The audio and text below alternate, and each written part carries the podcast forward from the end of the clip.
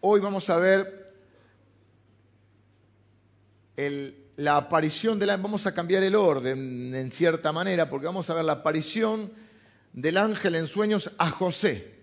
Quizá el domingo que viene lo veamos con María, pero hoy lo quiero ver con José.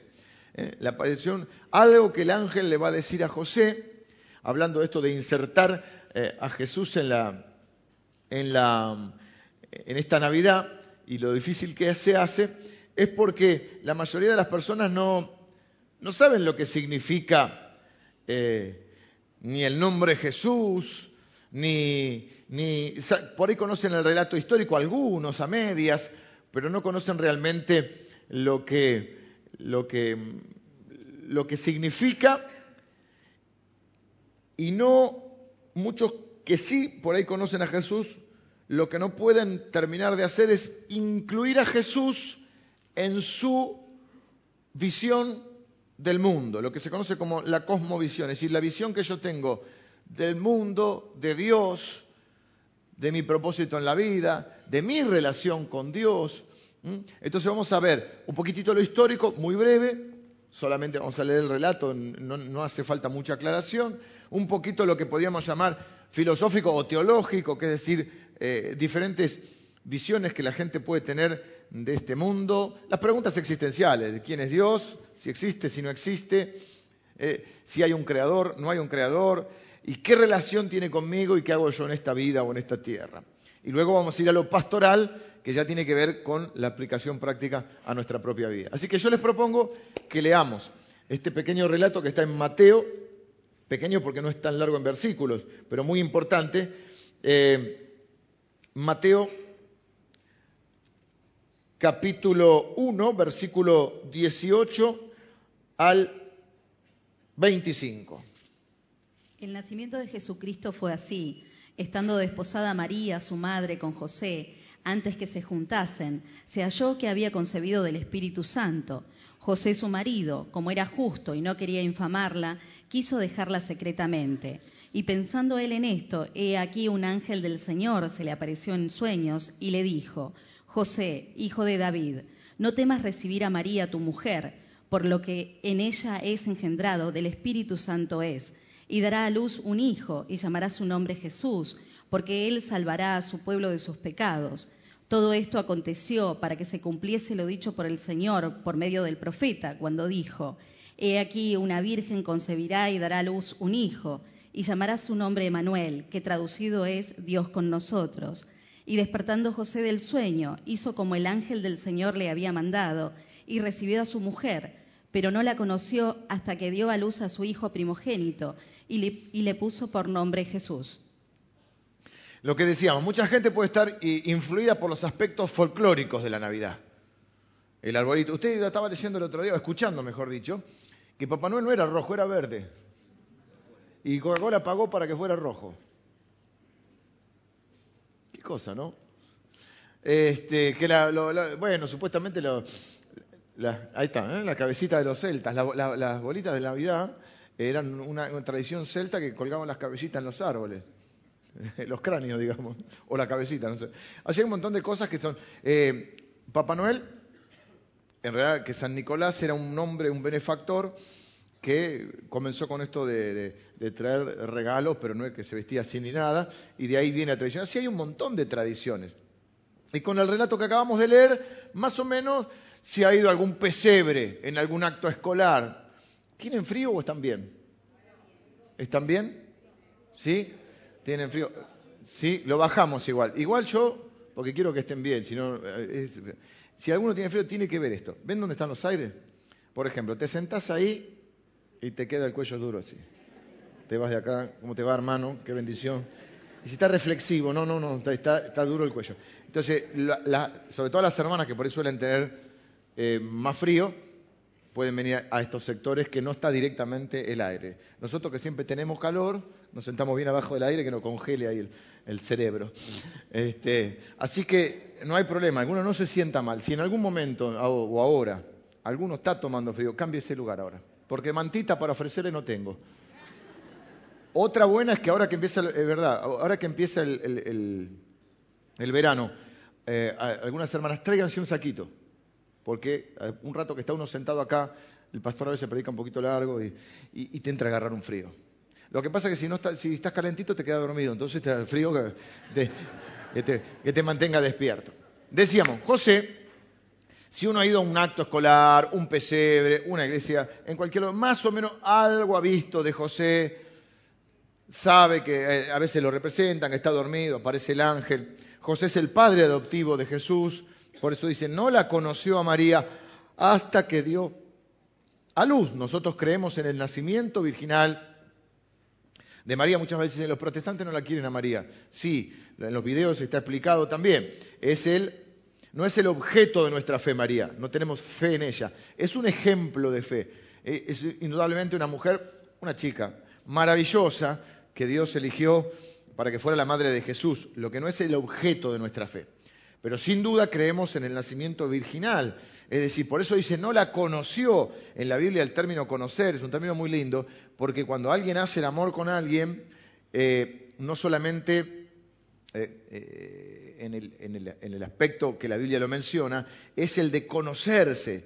entonces, cuando la Biblia dice, por eso sí creemos que después Jesús tuvo hermanos, porque la Biblia lo dice, y que María fue virgen en el nacimiento de Jesús, pues luego conoció a José, tuvieron relaciones como cualquier matrimonio y tuvieron otros hijos y eso no lo hace, no la hace menos mujer ni menos digna, salvo que uno tenga un concepto equivocado también eh, con respecto a la sexualidad, pero en el ámbito que, correcto que Dios, eh, el marco que Dios ha establecido, eh, es, es, algo que Dios ha dejado para bendecirnos, ¿no?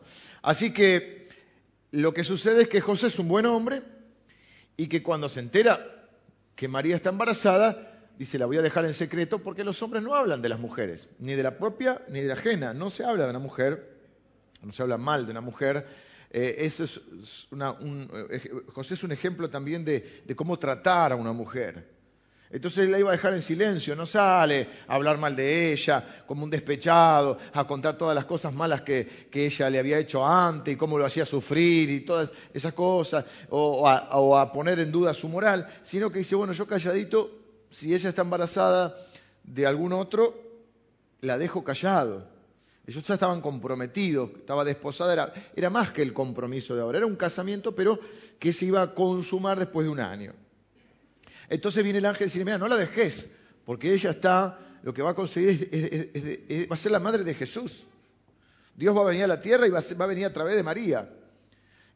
Y el ángel le dice, te pido que, le pongas Jesús, que significa Salvador, el que va a salvar, el libertador, el Salvador que va a salvar a su pueblo, que en realidad es Josué, porque es el nombre hebreo, ¿no? Eh, es Josué, y que la cuides, que la tomes por esposa y que tomes a Jesús como tu hijo. ¿Mm? Así que él, en cierta manera, toma una madre soltera y la cobija y cobija a Jesús y se transforma en el padre, digamos, adoptivo, el padre terrenal de Jesús. Esto es lo que la historia cuenta. Nos dice que el nombre profético es Emanuel, que significa Dios con nosotros, y es algo que la historia estuvo esperando durante miles de años. Toda la antigüedad un par de miles de años, toda la antigüedad Dios dio promesas y profecías acerca de que una virgen iba a concebir en Belén en el tiempo indicado, como dice Gálatas, en el tiempo que Dios preparó. preparó todas las circunstancias para que ellos tuvieran que ir a Belén, porque ellos no vivían en Belén, para que Jesús naciera y se cumpliera lo, dicho por los profetas. Así que durante todo eh, miles, miles de años, desde Génesis capítulo 3, donde el hombre preca y está la primera promesa del Salvador, hay un montón de profecías y promesas que apuntan a Jesús.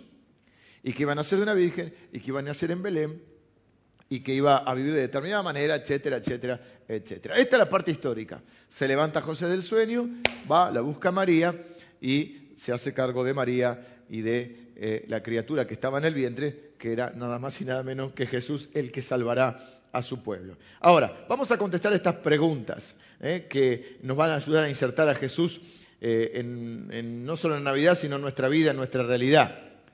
¿Mm? ¿Qué significa que haya sido engendrado por el Espíritu Santo? ¿Qué significa que Él es el Salvador? ¿Qué significa que que Dios se haya hecho hombre o qué, qué implica para nosotros.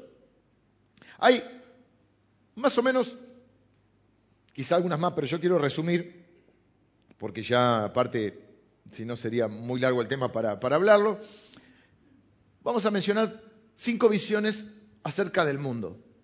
¿Qué es el mundo? ¿Qué pienso acerca de Dios? ¿Qué tiene que ver Dios conmigo? ¿Cuál es mi relación con Él? ¿Para qué estoy en esta vida? Son las preguntas existenciales que alguna vez la humanidad se hace. La primera cosmovisión que podemos mencionar, o sea, la primera visión acerca de todas estas preguntas existenciales, se conoce como ateísmo. Eh, a significa no, digamos, es como una negación. Entonces, y, siempre la palabra ateo, de ahí viene teología, que es el estudio de Dios, eh, está relacionado con Dios.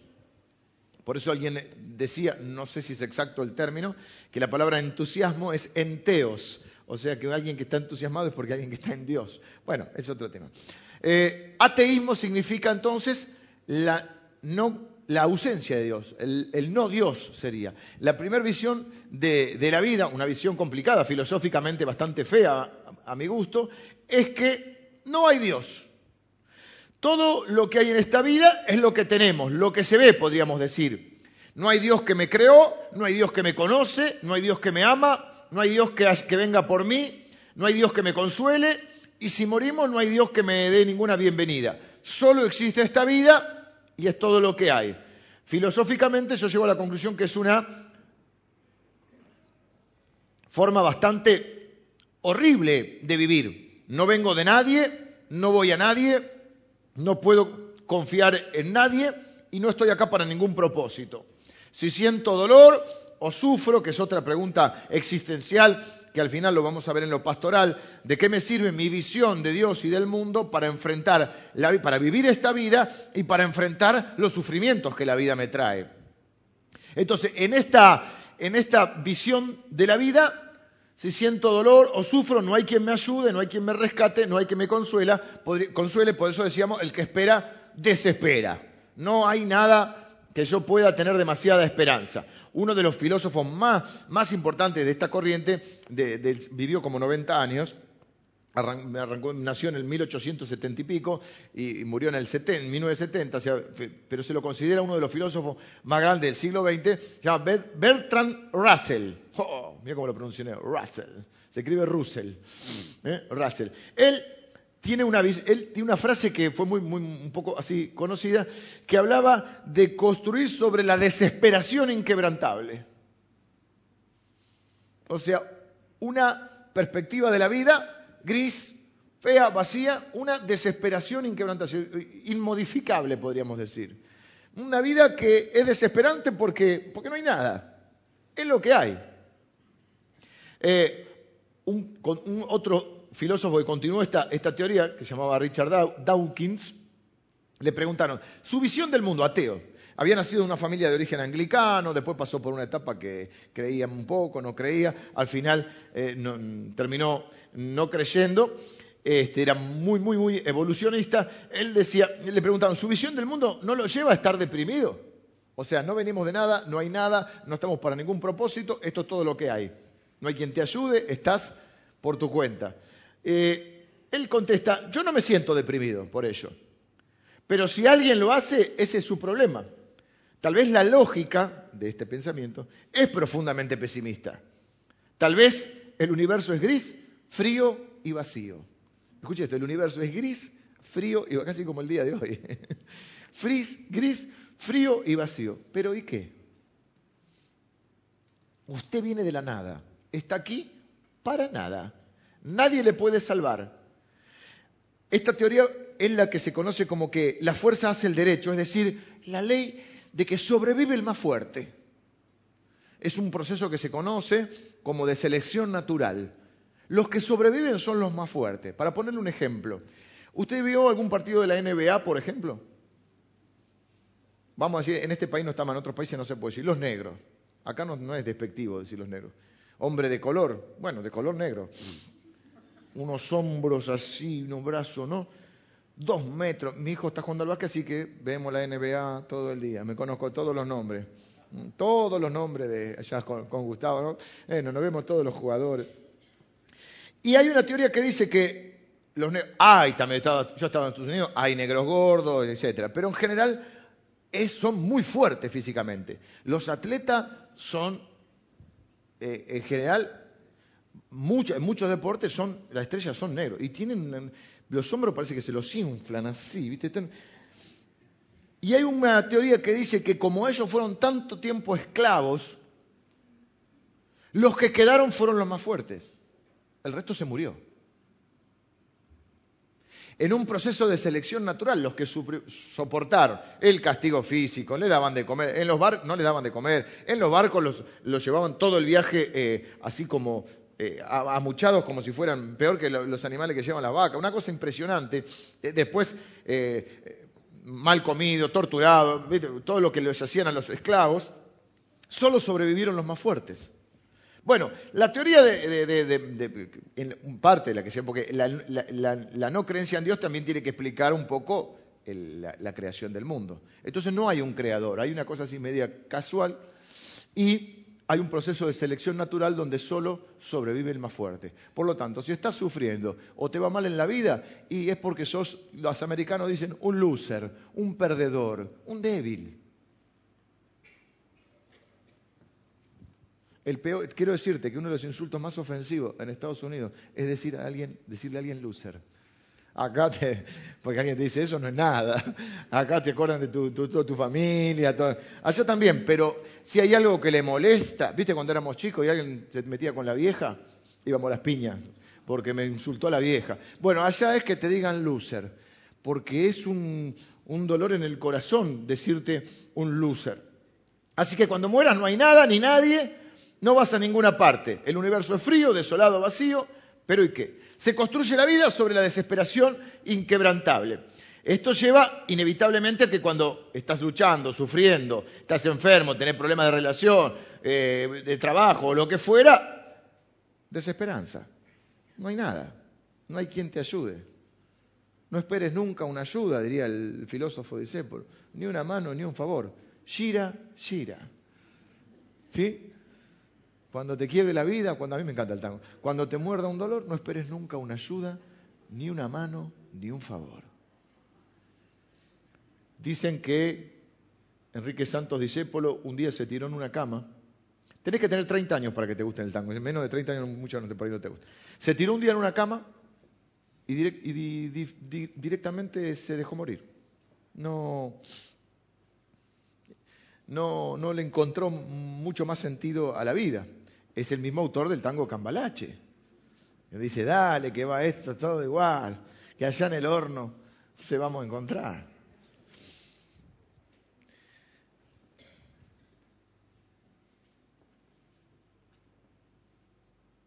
Por eso uno de los medicamentos que más se venden son los antidepresivos, los ansiolíticos. También esta teoría conduce un poco al escapismo, porque es decir, bueno, si esto es la vida que tenemos, también no sé quién cantaba, por cuatro días locos que vamos a vivir. Castillo. ¡Opa, opa! Al compás del tamboril, ¿no? Y si vas a vivir cuatro días locos. Ahora, esto también lleva al suicidio. Porque si no hay nada después, si todo lo que hay es esto, y esto huele tan mal, y está tan podrido, bueno, adelantemos la fecha. Si no hay consecuencia, no hay... Si esto es la vida, la desesperación inquebrantable, el universo frío, estamos hablando de una corriente, nosotros lo tomamos porque tenemos una esperanza, la mayoría de nosotros, pero estamos tomando una de las corrientes más fuertes y estoy mencionándole el filósofo más, uno de los más influyentes del siglo XX, aunque quizá la mayoría no lo conozcamos, es uno de los filósofos más, más influyentes del siglo XX.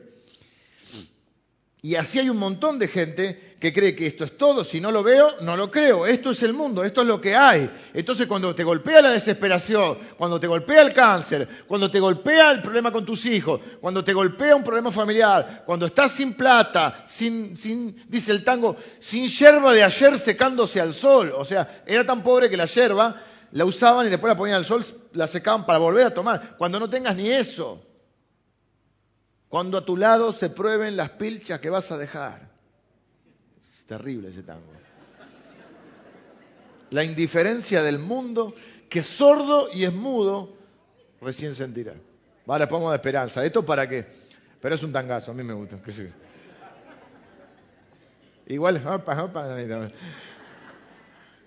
Eh, entonces, ¿y por qué no pensar en el suicidio? Al fin y al cabo es un cambio de fecha, si esto es todo lo que hay. Es más, a veces toman de la Biblia y usted va a escuchar que dicen, del polvo venimos, al polvo vamos, y decimos, bueno, no, esto es nada. La segunda visión del mundo es lo que se conoce como el deísmo. El deísmo.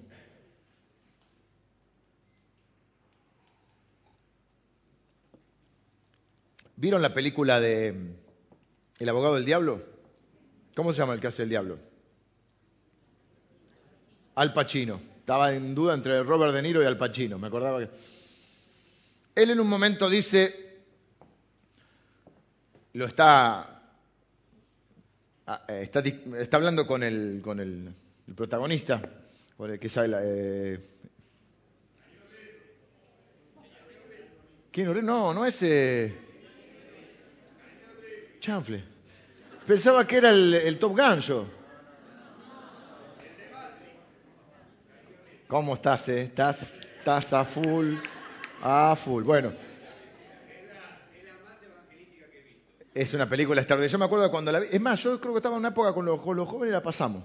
La pasamos con los jóvenes acá.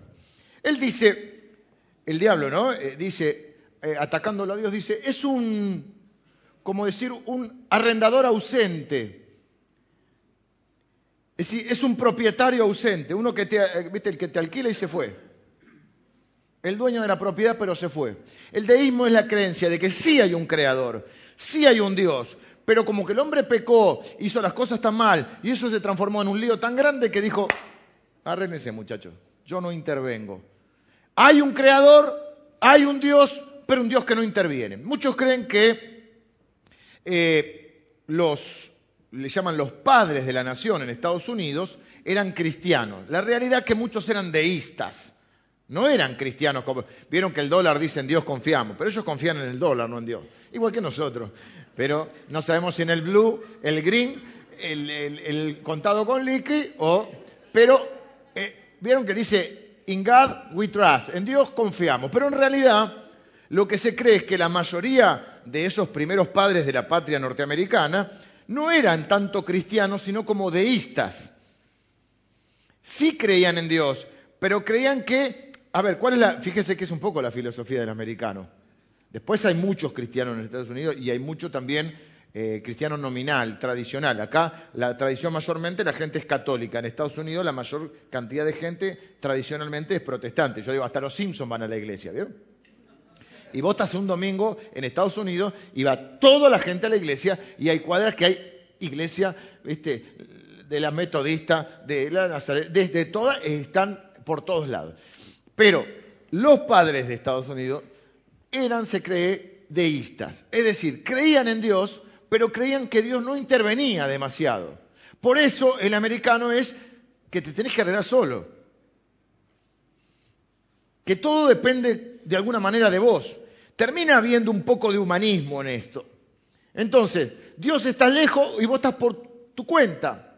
Vos tenés que ser bueno, pero fíjate cómo vas a ser. Dios te dejó un poco los principios, pero tenés que arreglarte vos. Dios no está prestando atención, no es Emanuel Dios con nosotros, es un Dios lejano, un propietario ausente, diría Al Pacino.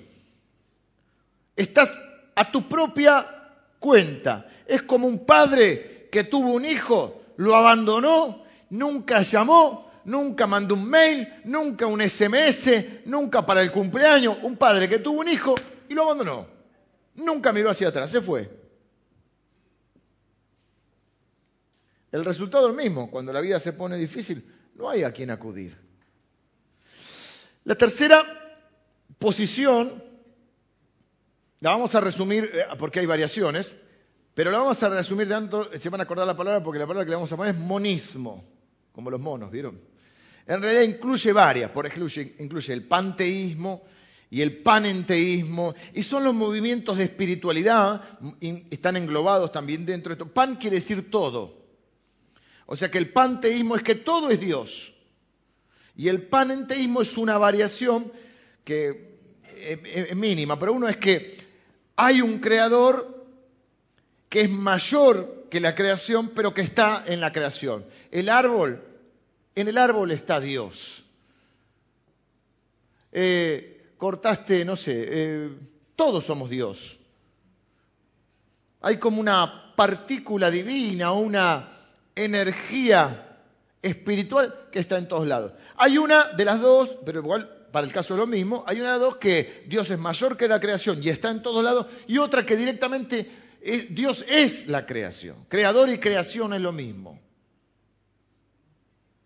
Y todos tenemos que buscar de alguna manera esa chispa divina que también está en nosotros. Pero está en nosotros, pero está, está en la planta que cortás, está en la luna, en el mar, en la hamburguesa de McDonald's, ¿por qué no? Está en todos lados. Lo que pasa es que no es un Dios impersonal, eh, no es un Dios personal, es un Dios impersonal.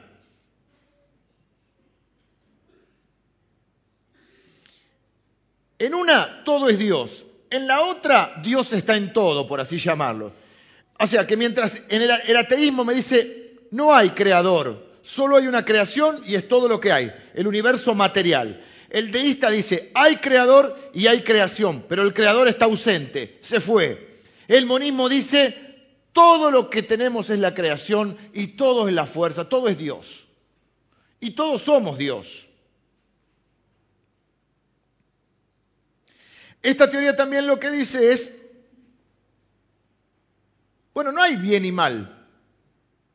El famoso yin y yang, ¿lo vieron alguna vez? El dibujito ese, que es como una línea divisoria, hay una parte blanca, una parte negra, pero en la blanca hay un punto negro y en lo negro hay un punto blanco, porque todo bien tiene mal y todo mal tiene bien. Chopra, por ejemplo, Deep, ¿cómo es? Chopra, lo tienen. Acá hay un varios también. Acá somos más más segunda, segunda, no, tanta categoría, pero hay, hay, ¿no? O no venden tantos libros, todo, pero hay. Es todo lo que tiene que ver con la espiritualidad, y yo les he enseñado, les he explicado y les he advertido también, ¿por qué no? Que tengan mucho cuidado, porque toda espiritualidad sin Cristo es demonología. Toda espiritualidad sin Cristo es demonología. Hoy vivimos un tiempo donde la espiritualidad tiene buen marketing. Las cosas muchas veces tienen que ver con el marketing o con las modas. A ver, las que son mamá acá de bebés o han sido mamá. Empezás a leer y empieza la muerte súbita. Entonces, si lo pone boca abajo, si lo pone boca arriba, si duerme de costado, no sabe cómo duerme el pibe, al final lo tenés levantado así durmiendo. ¿No se, no, se han traumado alguna con eso? ¿Qué hago? ¿Duermo boca abajo? ¿Que duerma boca abajo? Porque la muerte súbita, entonces son costumbres. Hay que darle el pecho hasta el año, dos años, seis meses. Y hay épocas que hay marketing con esas cosas. Bueno, hay yo creo un marketing también con, con, el tema de la vida sana, sin duda, aunque hay que vivir una vida sana. Hay un marketing con las corrientes de pensamiento. Piensen esto. Hace varias décadas atrás, lo que se imponía era el racionalismo. Si vos querías ser cool, si vos querías estar, viste, siendo de avanzada, todo, vos no tenías que creer en nada espiritual porque vos eras un ser racional, un tipo inteligente, un tipo frío, un tipo calculador, un tipo que sabe, analiza las cosas, un tipo pensante. Eso es lo que quedaba bien.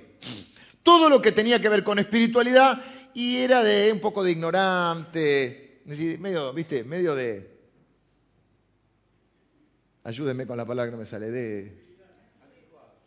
Sí, pero más que anticuado era como de, de clase baja, de ignorante de supersticioso. Pero hoy cambió la mano. Hoy no es así. Hoy cierta espiritualidad, no, el tipo es muy espiritual. pega bien. No, si está con el pay un banda eh, eh, matando gallinas, no, ahí queda como un negro. ¿Sí? Pero si vos de repente decís, no, yo hago meditación trascendental.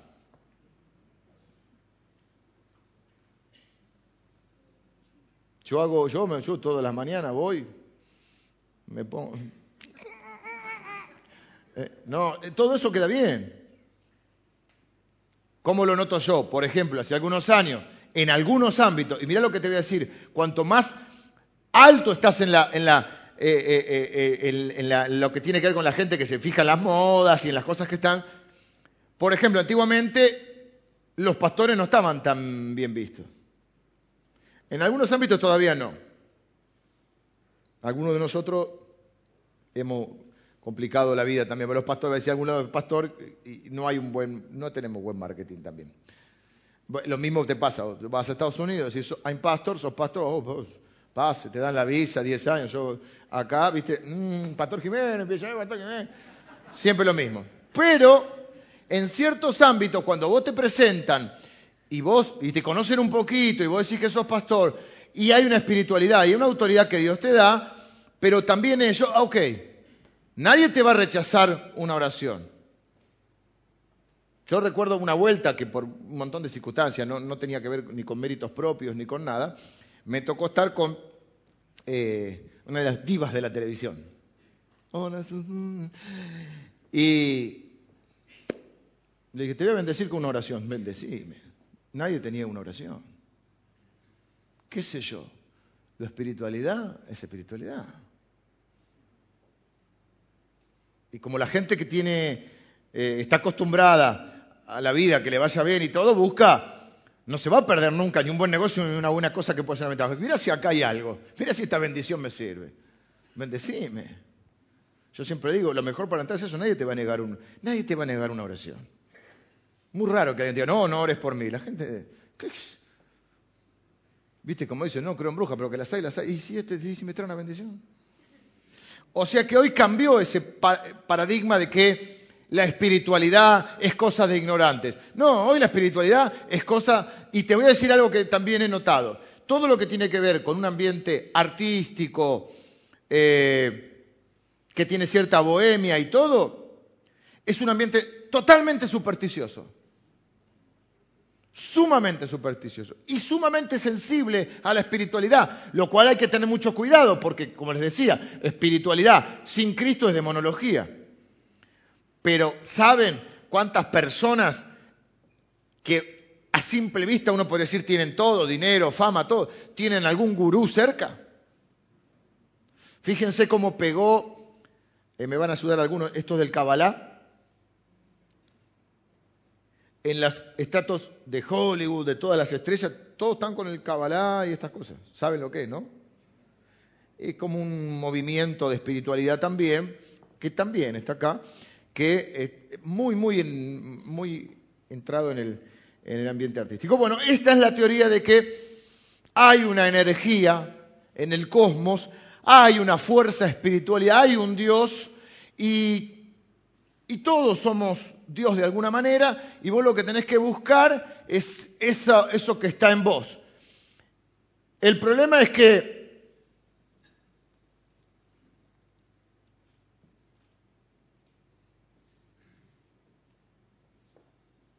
que también estás a tu propia merced.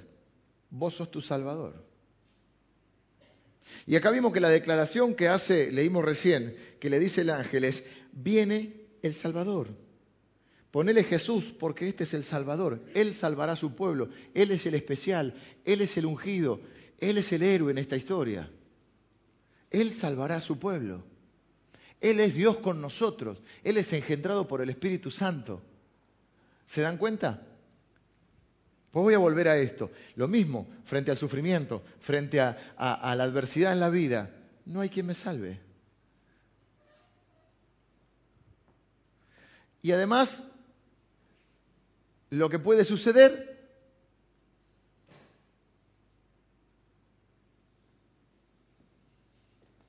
es que en el mejor de los casos encuentres cierta armonía que te va a durar hasta que algo te desarmonice del universo.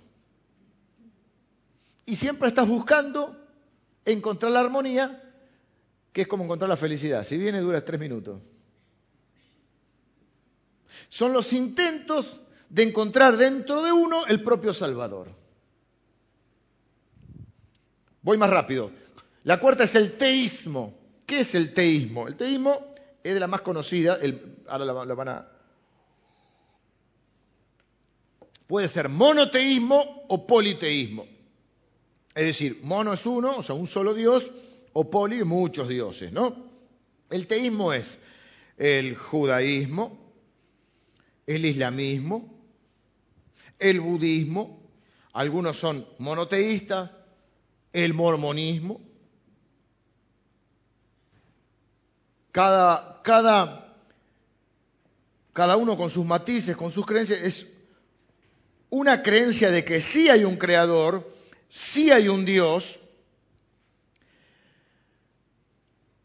en lo que podríamos definir como las religiones. Que básicamente, ¿cuál es la diferencia entre la religión y el cristianismo? Que la religión dice, ok, hay un creador, hay un Dios, esto es lo que tenés que hacer para agradar a Dios, Dios está bastante enojado, está molesto con la humanidad y si te equivocas, es un padre castigador. Es un padre que está pendiente de que cumplas sus preceptos o lo que haya que hacer, porque quizá si le agradas a él, quizá te acepte y quizá sí hay una, rendición final de cuentas, sí hay un, un Dios al cual vas a tener que dar cuenta y quizás si haces todo más o menos bien te acepte, pero no sabemos. Quizá tengas que orar cinco veces al día mirando a la Meca. Quizá tengas que aprender toda la Torá. Quizá tengas que reencarnar varias veces hasta que aprendas o hasta que te vayas al infierno. Quizá tengas que estar dentro de los 144 mil. ¿Mm? Si tocas timbre, las casas, bueno, esa es un poco la, creencia bueno, de, compartir eso, bueno, y de hacer obras, o sea, todo, y dentro de ciertos ámbitos cristianos, se ha permeado esto de que, bueno, yo tengo que hacer cosas para agradar a Dios y tengo que hacer cosas para que Dios me ame y Dios me acepte. Esto es religión o religiosidad, porque religión no es una mala palabra. Religión es religar, es volver a unir con Dios. Lo que está mal es la religiosidad, es decir, creer que por un conjunto de prácticas, de tradiciones o de cumplir ciertas cosas, yo me voy a ganar el favor de Dios. ¿Cuál es el problema de esta? Ustedes que son gente inteligente, ¿cuál es el problema de esto? de lo que hablamos recién, con respecto al Salvador. Yo, yo mismo tengo que ser el Salvador. ¿Para qué necesito un Salvador? Yo lo que tengo que hacer es una buena persona, cumplir los mandamientos, orar 15 veces, eh, 5 veces al día, o dos, depende de la religión, hacer esto, hacer lo otro, reencarnar varias veces hasta que aprenda, y bueno, en algún momento o me salvo o me embromo pero yo sigo siendo el Salvador. Esto hay que tener mucho cuidado porque esto se puede meter dentro del ámbito cristiano nuestro, del protestantismo. Cuando yo me tengo que ganar la salvación, porque dice, la salvación, la Biblia, nosotros creemos que es solo fe, solo gracia, solo escritura, solo Cristo. Pero algunos van a decir con buena intención, bueno, sí, fe, fe más obras. Nosotros creemos que a los fines de la salvación, la salvación es solo por fe, no por obras, dice la Biblia, para que nadie se gloríe. Las obras me sirven a mí para una mayor recompensa, es verdad, cada uno según su obra recibirá una recompensa. Las obras le sirven al otro porque estoy bendiciendo al otro. Pero si yo hablara todas las lenguas angelicales y no tengo amor, nada, de nada me sirve. Al otro le sirve. Si diera todos mis bienes a los pobres, a mí de nada me sirve, a los pobres les sirve. Así que de igualdad. Pero los fines de la salvación es solo gracia, solo fe, solo Cristo. Muchos cristianos con buena intención van a decir, bueno, pero las obras, porque la fe sin obras es muerta. Las obras son la consecuencia, el fruto de la fe. Pero la salvación es por la fe, porque si solo alcanzara con buenas obras, ¿para qué vino Cristo? Si es simplemente cumplir con determinadas nada más y nada menos, ¿no? Lo que la Biblia va a enseñar no es que están mal las, prescripciones de Dios o los principios de Dios o los mandamientos de Dios. Lo que pasa es que nadie los puede cumplir porque somos pecadores, porque hay un problema que se llama pecado. Entonces, el, El teísmo lo que tiene es que tiene un Dios, pero que obra como un padre bravo, un padre exigente y un padre violento. Entonces, cuando vos frente al sufrimiento tenés cáncer, estás enfermo, tuviste un accidente, te pasa algo, ¿qué es lo que está pasando? Algo habrás hecho, ¡pum! Dios te está castigando, Dios te está castigando. Es por tu culpa. Dios no está contento con vos. Dios no viene para ayudar. No es misericordioso, no es amoroso, no es compasivo. Él es el juez. Delante de Él está... Hay hermanos que toman el rol de Dios. Tenés que hacerlo mejor, tenés que esforzarte más, porque si no te vas al infierno. Díganme si algunos no se han criado en, en un aspecto así. Un padre exigente, un padre intolerante y un padre que casi que te está buscando el momento que te equivocas para castigarte, un padre controlador. El cristianismo enseña que nuestro padre es un padre de brazos abiertos, que viene para abrazar, que viene para salvar, que viene para perdonar, que viene para restaurar. Un padre que sabe cuidar a sus hijos. Nada que ver con todo lo otro. Dijimos hace un rato, a la pasada, Dios muestra su amor para con nosotros en que siendo aún pecadores Cristo murió por nosotros. No murió por los buenos, si es que los hubiera. Murió por los malos, que los hay y muchos.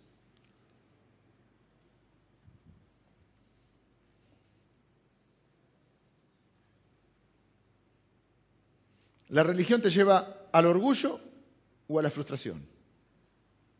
El orgullo, si más o menos crees que hiciste un poquito bien y uno siempre se ve mejor de lo que lo demás lo ve, te lleva al orgullo. Dios ama a la gente buena. Pero ¿quiénes son los buenos, pastor? Nosotros. Todos los demás son los malos. Si pensás como nosotros y haces lo que nosotros decís, vas a ir al cielo con nosotros. Te vas en el tren de la salvación, en el jet del Evangelio, en los más viejitos van en la nave evangelista que, que boga rumbo a Canaán. Nos vamos al cielo, los buenos, los malos se quedan. Si hacemos todo esto, y cuando alguno de los buenos patina un poco, se va al pasto, no era digno. Bajémoslo de la nave evangelista. Yo no puedo creer esto. Dios ama a la gente buena. ¿Saben cuánta gente piensa esto? Dios ama a la gente buena. No, Dios ama a la gente mala porque Él es bueno. Dios no nos ama porque somos buenos, nos ama porque Él es bueno.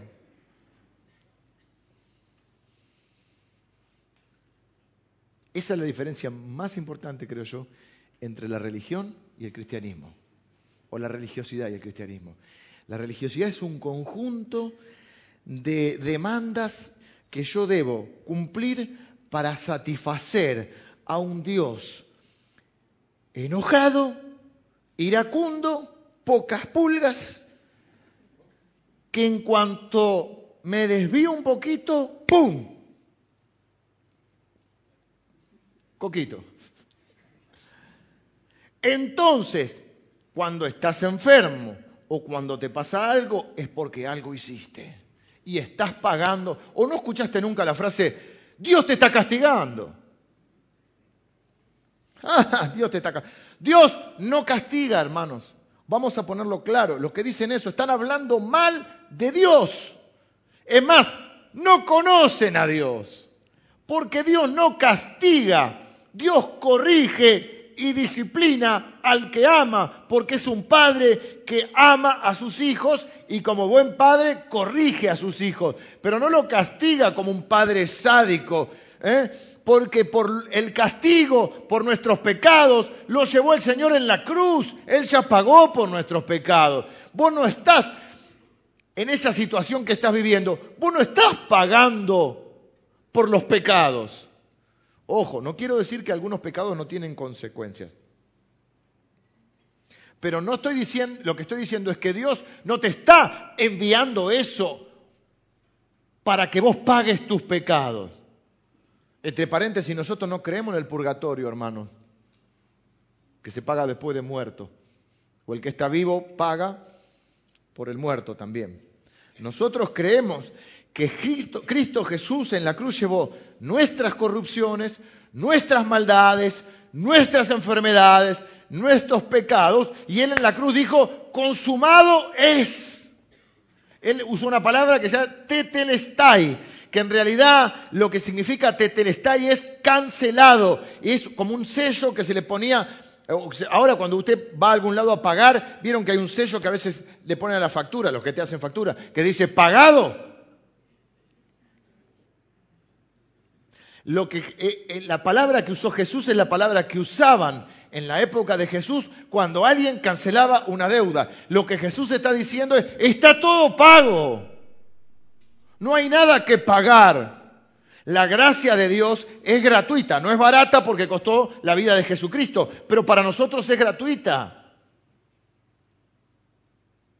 Así que no es que si me pasa algo es que Dios me está castigando. A veces lo que me pasa es consecuencia de mis malas decisiones, de mi pecado. Sí, pero no como un castigo de Dios que está diciendo, ah, este, ahora le voy a dar un, un piñón porque se portó mal. No. Es distinto a cuando dice la Biblia que un buen padre corrige a sus hijos. Porque al que ama disciplina. Y si no te corrigiera, no serías hijo, serías bastardo, dice Hebreos. ¿Ven la diferencia? Dice, ¿qué tiene que ver esto? Vamos a lo pastoral ahora. ¿Mm? ¿Qué tiene que ver esto con nuestra vida hoy?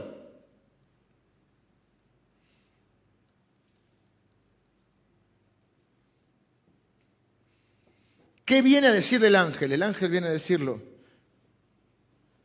ustedes tienen un Salvador. Ese Salvador está naciendo.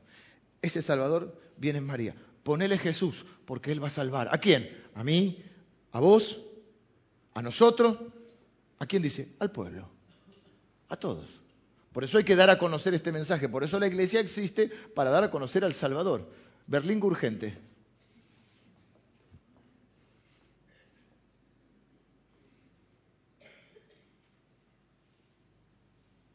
Todas las profecías que podríamos mencionar se cumplen en Cristo. La única que falta cumplirse es la vuelta, que Él va a volver.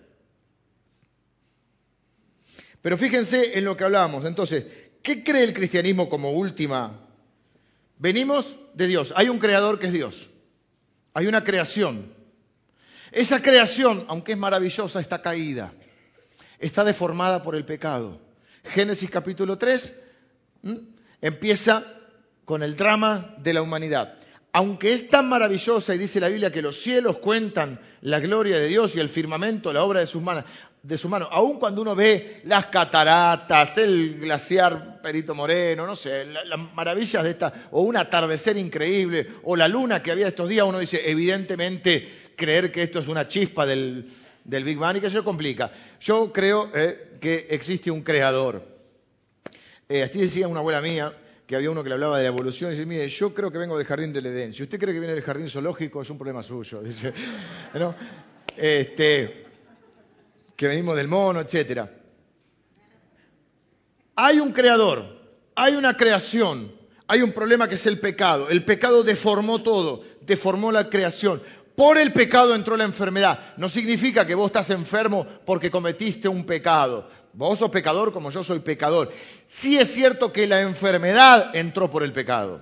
El sufrimiento entró por el pecado. Por eso cuando vuelva Jesús a establecer su reino definitivamente, no habrá pecado. Por lo tanto dice que no habrá llanto, no habrá dolor, no habrá sufrimiento, no habrá enfermedad. Porque ¿qué es lo que no habrá? Pecado. Y que Él enjugará y secará toda lágrima.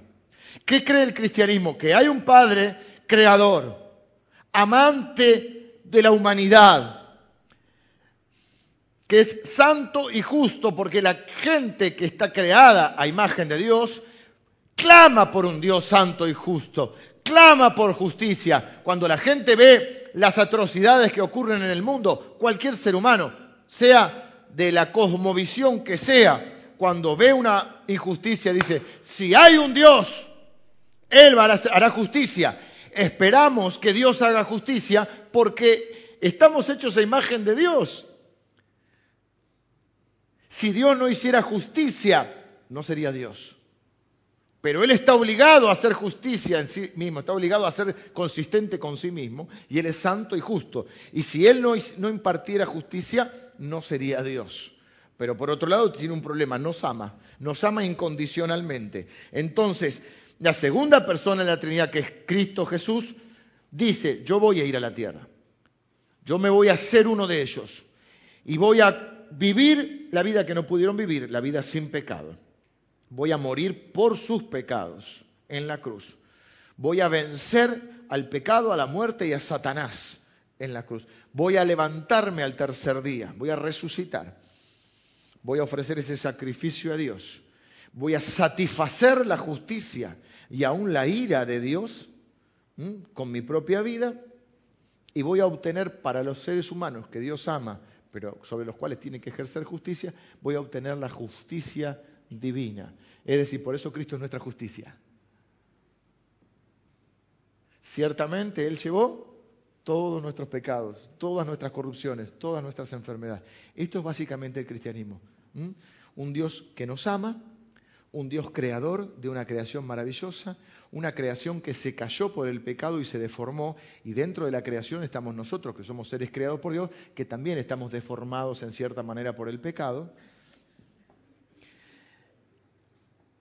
que había un problema que nos separaba de Dios, que era el pecado, porque Dios tenía que hacer justicia, Dios ama al pecador, pero no puede tolerar el pecado, y Dios mismo se hace hombre para cumplir nuestra parte de un pacto que el hombre había roto siempre, el de vivir la vida de acuerdo a Dios. Por eso les dije que Cristo pagó por todos nuestros pecados. Si Cristo hubiese tenido pecados, Él hubiese pagado por sus pecados.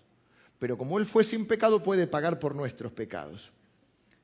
La Biblia dice, al que no conoció pecado, por nosotros Dios lo hizo pecado, para que nosotros fuésemos hechos justicia delante de Él. Esto es pura teología. Todavía no les voy a el día que haga la serie sobre Romanos, vamos a volar de este lugar. Pero todavía, todavía yo digo, yo todavía no me siento preparado para enseñar todo Romanos.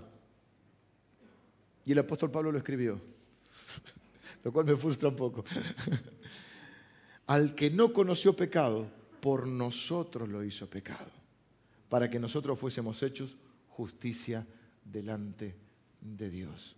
Es decir, Dios tuvo que ver a su Hijo como un pecador para poderte ver a vos o mirar a vos y verte como su Hijo. Vos que sos pecador y verte como su Hijo. Lutero lo llama esto el glorioso intercambio. El glorioso intercambio. Esto no es religión, Ustedes se dan cuenta. Esto es fundamental. Esto, como decía un profesor mío, esto es la luz o la oscuridad. Esto cambia todo. Esto te despoja de toda la religiosidad que lo único que ha hecho es contaminar y amargar tu vida. No sé con quién hablaba ahora, no, no importa, no, recuerdo. Sí, ya sé.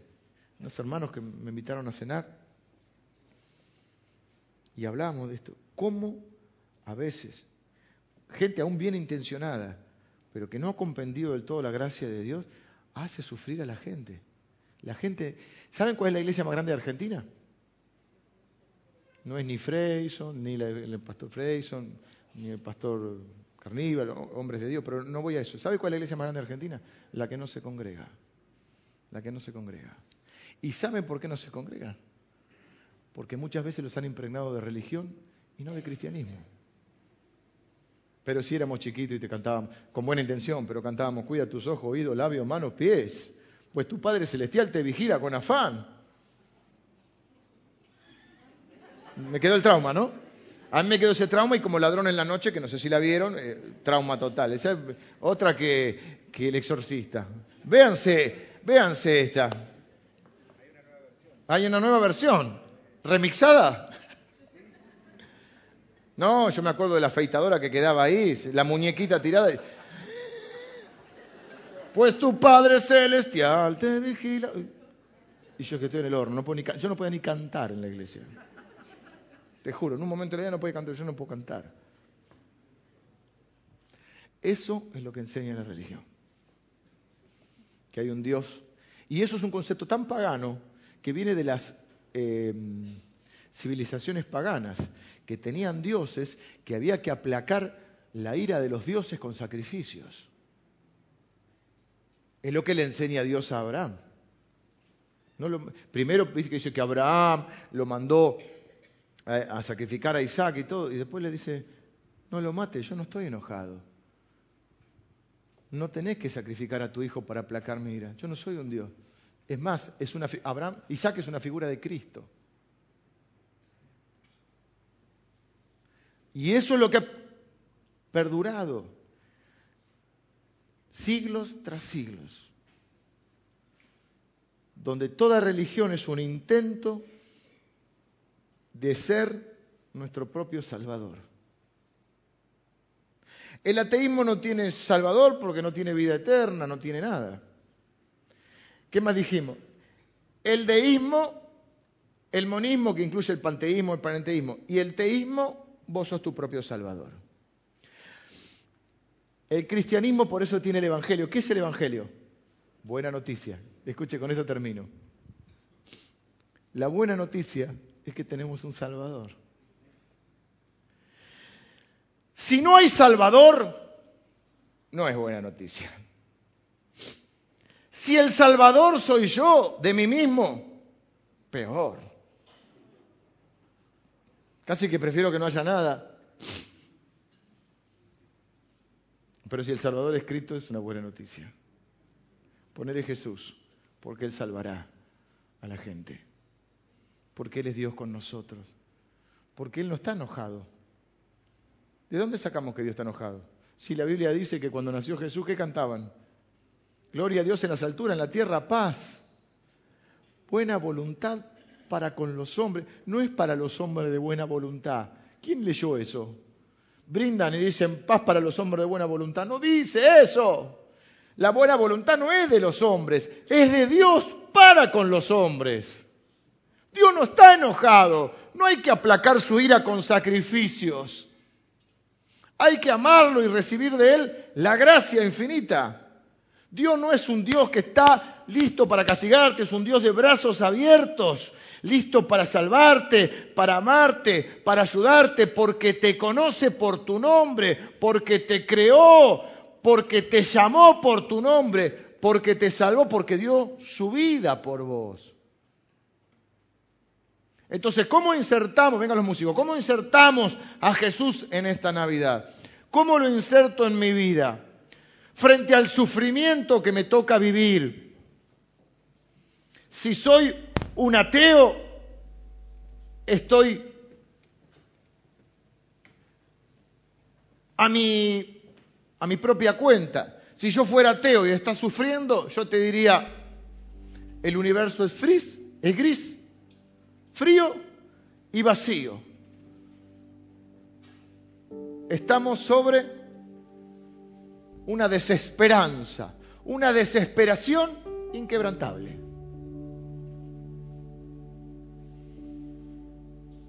Si yo fuera un deísta, te diría, mira, Dios te abandonó. Te creó y se fue. No hay llamada, no hay SMS, no hay inbox, no hay nada. Se fue. Arréglate.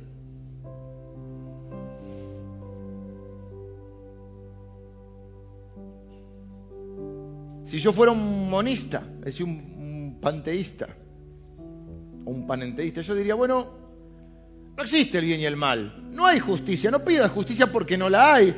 No hay consecuencias eternas. Bueno, no hay bueno y malo. Es lo que hay, es lo que te tocó. Y bueno, quizá aprendas y en la próxima vida mejores. Si hay, si, hay otra vida. Y si no, buscar la armonía en el universo, pero... Si yo fuera un teísta,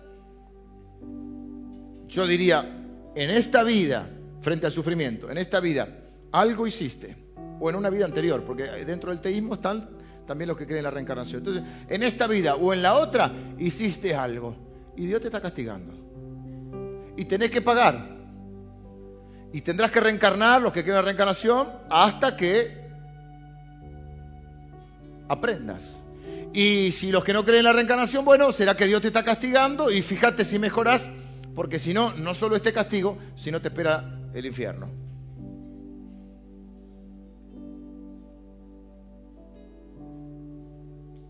Pero yo soy cristiano.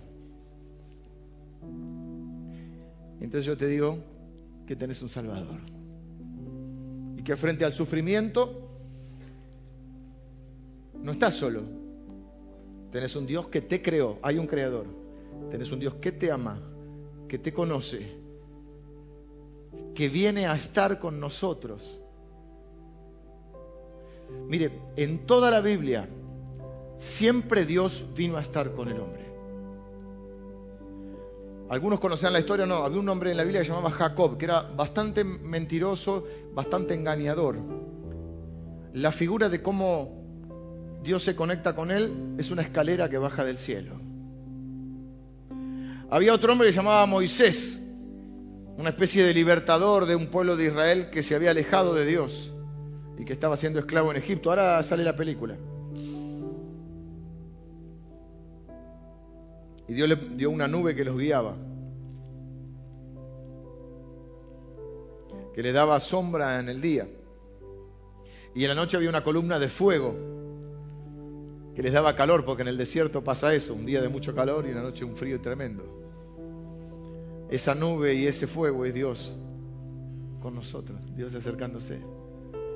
Había un tabernáculo, y era una carpita que no tenían templo, pero no tenían cosas.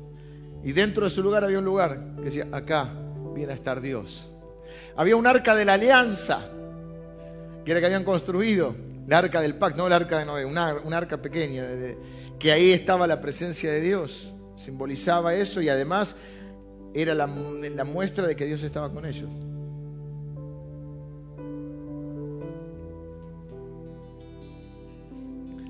Después construyeron el templo, el lugar santísimo el templo que construye Salomón. Y Dios dijo, ahora están mis ojos acá, de noche y de día.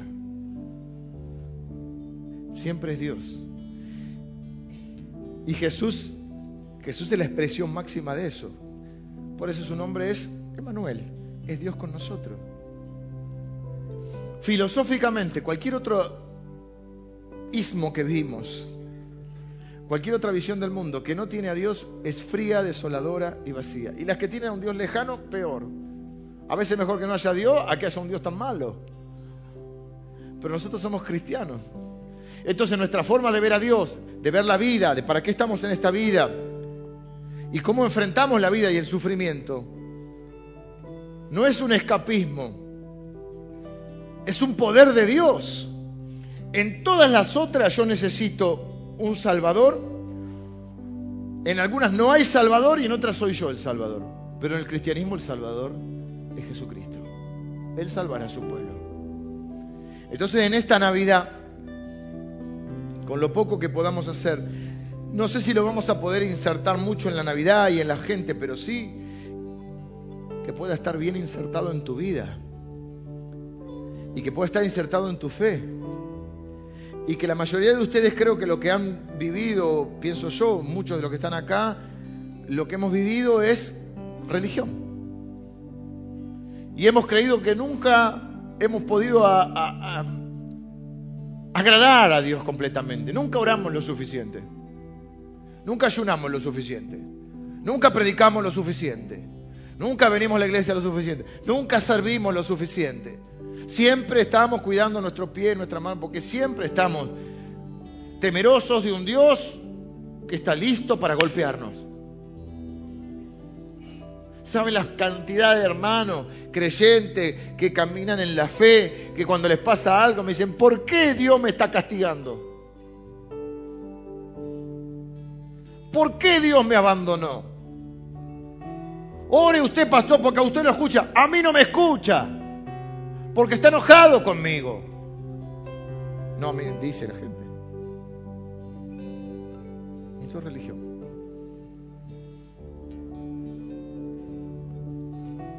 Pero el cristianismo es gracia de Dios. Dios muestra su amor para con nosotros en un glorioso intercambio.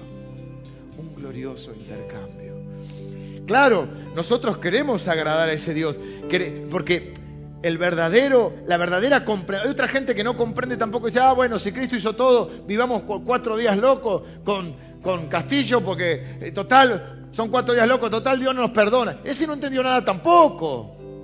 Ese no entendió nada. Porque la Biblia dice que el apóstol Pablo dice, el amor de Cristo me constriñe, me obliga, no me deja otra alternativa. Es un amor extravagante y arrollador que me lleva a querer agradar a Dios. Pero porque lo amamos, no porque le tenemos miedo. El que dice, ah, yo puedo vivir de cualquier forma, total Dios me ama, no entendió nada.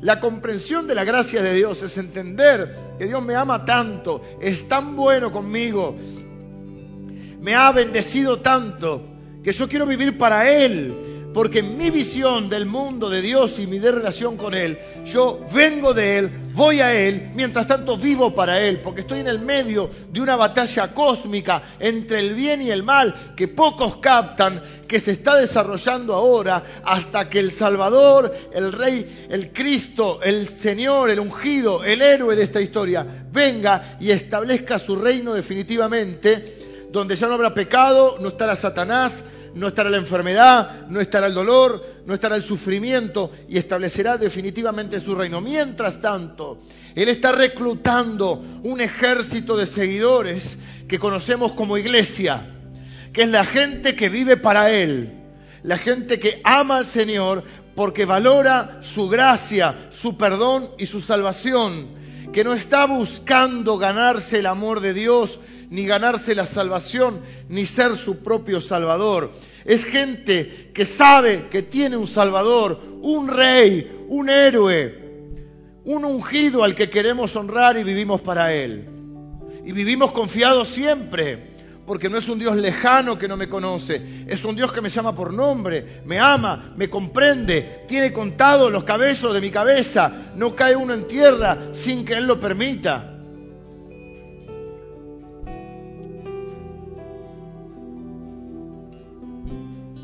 Yo les desafío en esta Navidad. Tengo esta carga. Ustedes saben lo que enseñamos en esta iglesia. Nosotros no hacemos proselitismo para nosotros, hacemos proselitismo para el Señor. Pero sí es cierto que yo estoy seguro que usted, algunos de ustedes ya están ahora cambiando su cabeza, como hemos tenido que cambiar nuestra cabeza, pero muchos de ustedes conocen gente que los han dañado con religión.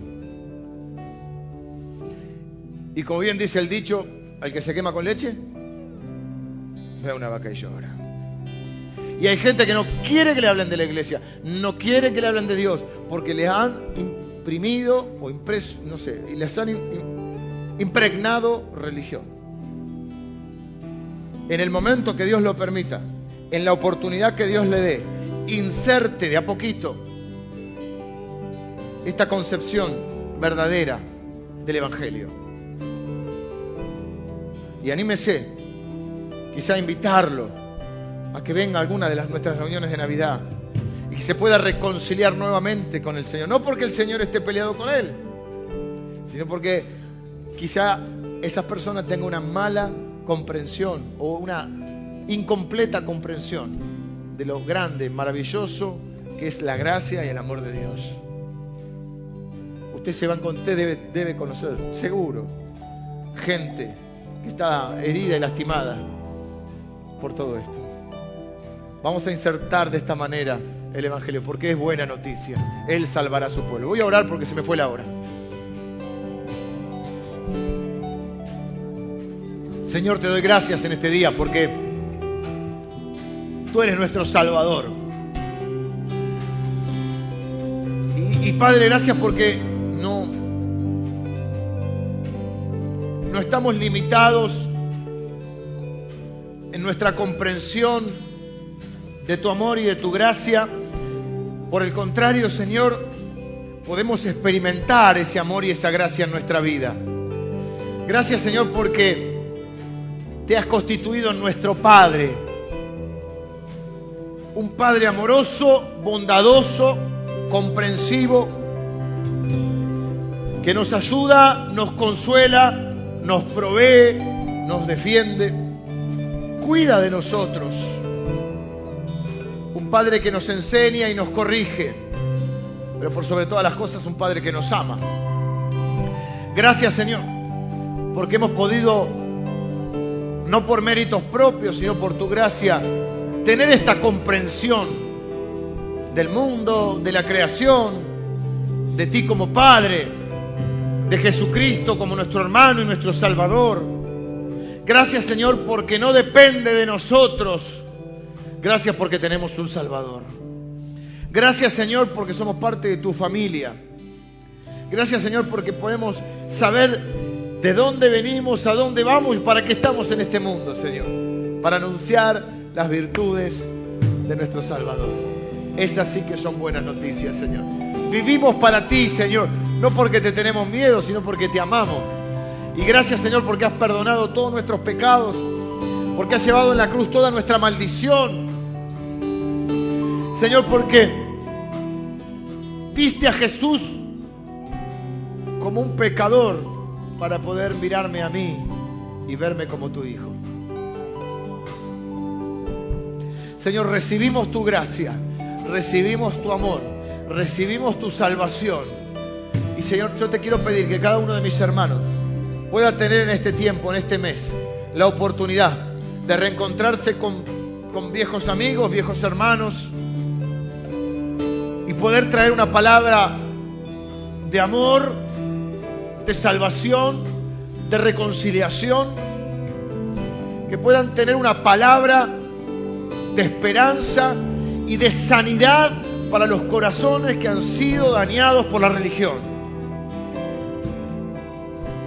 Señor, que nunca se apague en nosotros el fuego y la pasión por hablar de nuestro amado Salvador, de nuestro amado Padre, de nuestro glorioso Espíritu Santo, de esta gracia tan grande y tan maravillosa.